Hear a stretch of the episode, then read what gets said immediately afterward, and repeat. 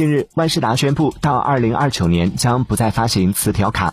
万事达表示，从二零二四年开始，在包括欧洲在内的大多数市场中，万事达信用卡和借记卡将不再发行磁条卡。到二零二七年，美国的银行将不再发行磁条卡。万事达预计，磁条卡将首先在欧洲消失，因为欧洲已经广泛使用了芯片卡。